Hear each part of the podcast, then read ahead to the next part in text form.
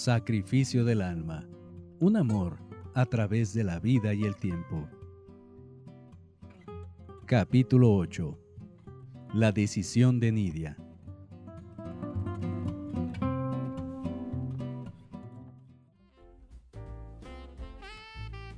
Las fiestas de fin de año sirvieron para disfrutar de lleno la llegada de Alberto, que no paraba de obsequiar regalos y recuerdos a toda su familia y amigos.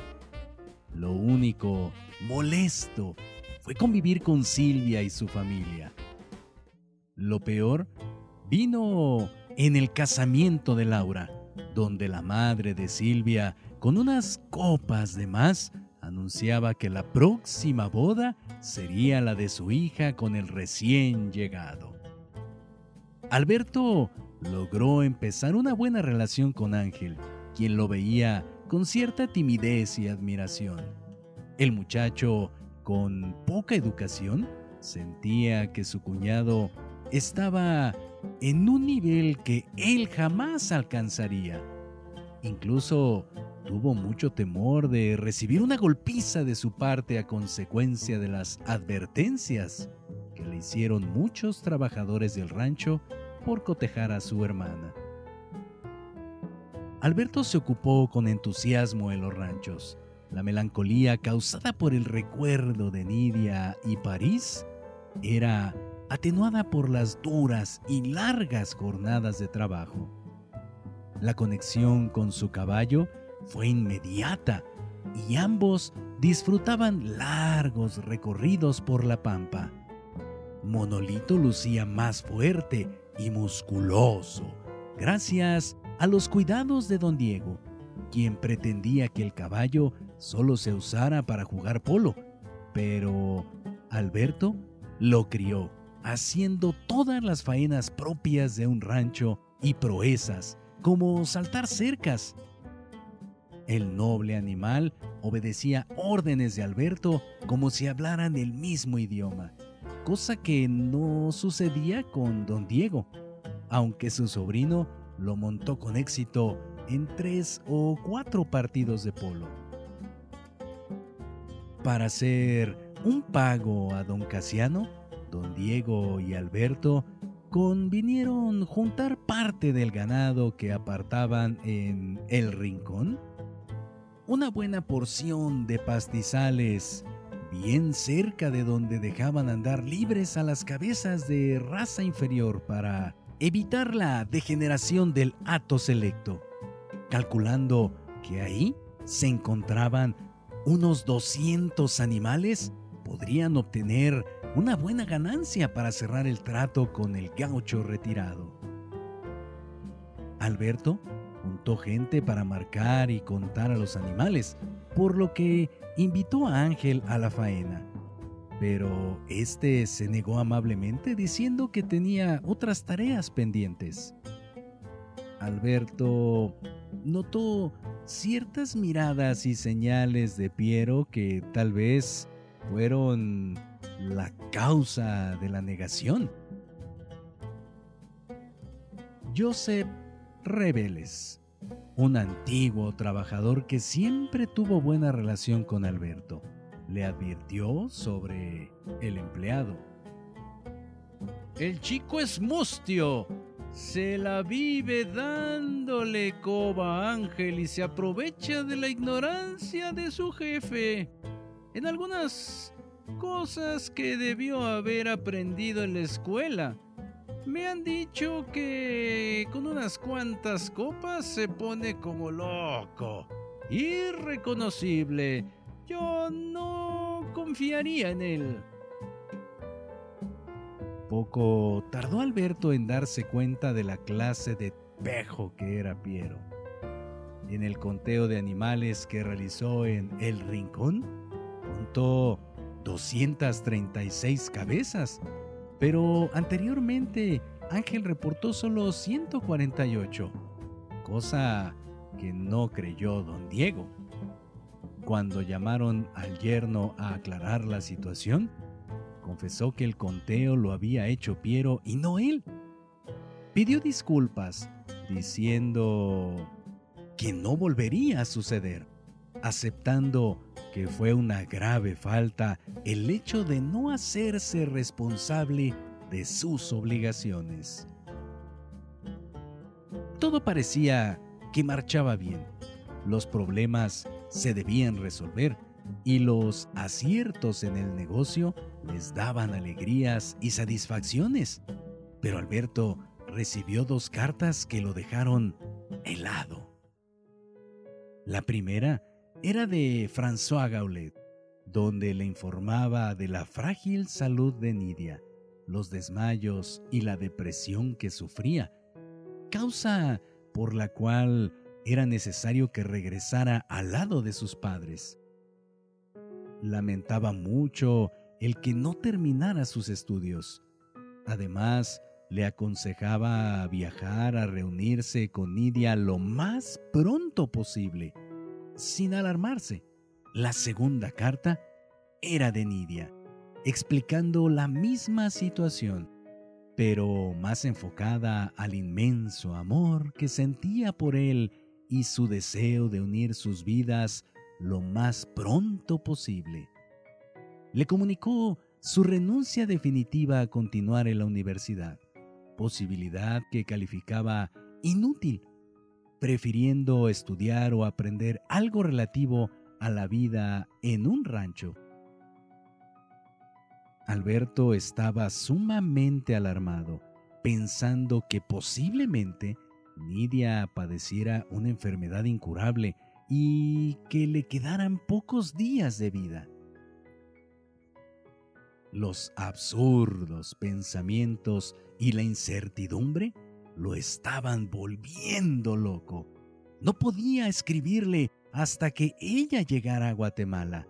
Tenía que aguantar unos días para poder mandarle un telegrama urgente para saber realmente cómo estaba.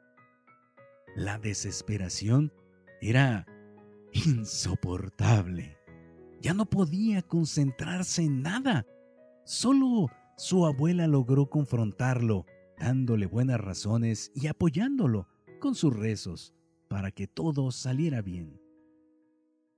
Había otro punto interesante en la carta de François que valía la pena recapacitarlo.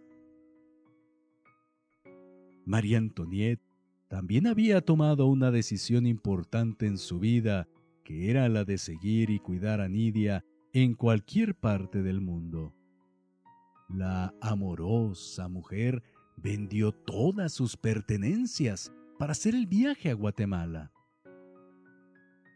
Alberto quedó sorprendido, pero al mismo tiempo se confortó al saber que Nidia viajaría bajo los cuidados de la incansable y tierna dama que en alguna parte de su vida fue madre y dio clases en una escuela de niños no podía estar mejor cuidada. Pero de igual forma, pensó en la posibilidad de un choque con la mamá de Nidia, que pudiera sentir celos o la intromisión en su lugar como madre. Pero recordó que María Antoniette sabía marcar con exactitud la línea que no debía rebasar. Alberto, preocupado, comenzó a pensar cómo podría obtener dinero para hacer el viaje a Guatemala y habló con su padre. Los dos llegaron a la conclusión de que la venta de las reses de El Rincón podrían obtener ganancias para darle a don Casiano una parte menor de la que habían pensado y la otra sería para el viaje. Alberto puso todo su empeño y logró vender todos los animales en pocos días. Lo único raro de la faena fue no encontrar doce cabezas de las contabilizadas que nunca supieron de su paradero. El gusto de los padres de Alberto por tener a su hijo nuevamente en casa se desvanecía. Los dos pensaban en la posibilidad de que la familia de Nidia lo convencieran de quedarse en Guatemala. Por otro lado, sentían que la enfermedad que padecía la joven prometida tuviera un desenlace fatal, ocasionando un gran dolor en su hijo. Para apresurar los acontecimientos, don Diego compró boletos de avión que lo llevarían a Panamá y de ahí continuaría el viaje por avión, carretera o en barco, según lo que resultara más conveniente. Cruzaba las nubes, tenía miedo, pensaba en el final de Carlos Gardel, quien murió en un avionazo en Colombia el año pasado. Aceptaba mi destino cualquiera que fuera, pero tenía encima la bendición de mi abuela, haciéndome sentir protegido cuando pensaba en ella. La rapidez del viaje me sorprendió. Después de pasar días y noches enteras en barco, esto era increíble. El pequeño avión de Panamá a Guatemala fue una verdadera aventura que no quiero volver a vivir. El regreso definitivamente lo haría por barco. Por fin llegué a casa de Nidia, pero no había nadie. Un empleado se ofreció a conducirme al cafetal donde se encontraban todos. El olor a trópico me agradaba y mi corazón latía cada vez más fuerte por la emoción. Después de un largo camino, bajé de la mula, caminé por un sendero rodeado de vegetación y llegué a un lugar abierto donde trabajaban muchas personas. Unos niños me rodearon y me decían cosas que no entendía por su manera de hablar. Puedo ver sus caritas muy familiares. ¿Parlez-vous français? Me preguntaban y les contesto en francés. Vuelvo a vivirlo nítidamente. Algunas mujeres portan un tamiz redondo lanzando cientos de bolitas de colores al aire, pero dejan de hacerlo cuando me ven. Una de ellas suelta el tamiz y se dirige a mí. Por sus ropas no la identificaba, pero al ver su rostro grité con todas mis fuerzas. ¡Nidia! Los dos corrimos a abrazarnos y a besarnos. ¡Mi cielo! ¡Mi amor! ¡Por fin llegaste! Nidia, mi Nidia, Contaba los días, cada segundo era de sufrimiento lejos de ti. Nunca volveremos a separarnos. Estás preciosa. Tus mejillas están sonrojadas. Si estabas enferma, todo mal debió irse. Llegó el momento de ser felices. La vida debe darnos la oportunidad de disfrutarla. Dime que vencerás cualquier padecimiento que ensombrezca nuestro amor. Ahora nada nos detendrá. Mi Nidia, te amo. Yo te adoro, te quiero, te amo. No podía vivir sin ti. Hoy me has devuelto la vida. Nunca me dejes, nunca te alejes de mí. Te lo juro, te lo juro, nunca jamás. Varios niños y los padres de Nidia rodeaban a los jóvenes enamorados que empezaban a darse cuenta de ellos, limpiándose las lágrimas para verlos mejor. Ellos son mis padres y mis hermanos, dijo Nidia. Alberto los abrazó a todos, empezando por su madre, que se parecía mucho a Marco, después a su padre y a los niños. Por último, lo abrazó una mujer con todas sus fuerzas, María Antoniette, que repetía, Mi niño Alberto. Alberto vio a su alrededor y dio un paso hacia atrás, puso una rodilla en la tierra y dijo en francés, Madame, et Monsieur Lemon, soy Alberto de la Rosa. No hay nada más importante en mi vida que Nidia. La amo con toda mi alma, por lo que he venido a pedir su mano. Nidia no sabía qué hacer. Pensaba que todavía no era el momento ni la pose adecuada. Sus mejillas le ardían, coloreadas, y miraba impaciente a todos esperando que no se burlaran. Prometo quererla, cuidarla y protegerla por siempre. La procuraré y la respetaré.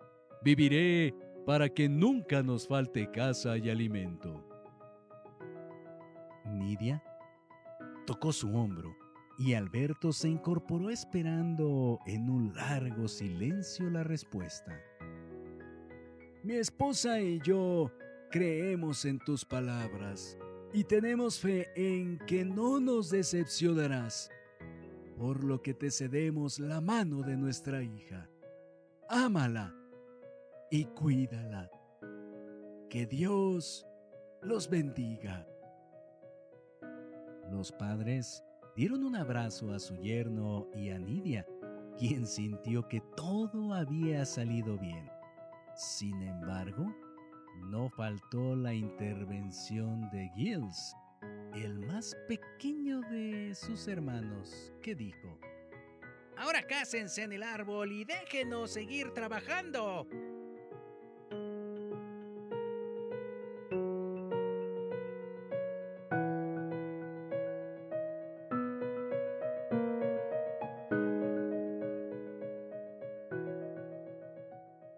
No te pierdas el próximo episodio de Sacrificio del Alma, un amor a través de la vida y el tiempo, escrito por Rubén Sobrino Prado.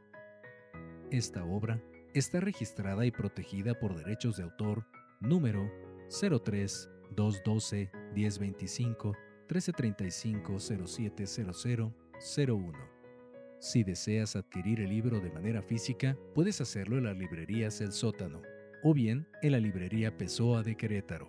Asimismo, al correo liberdist.yahoo.com.mx.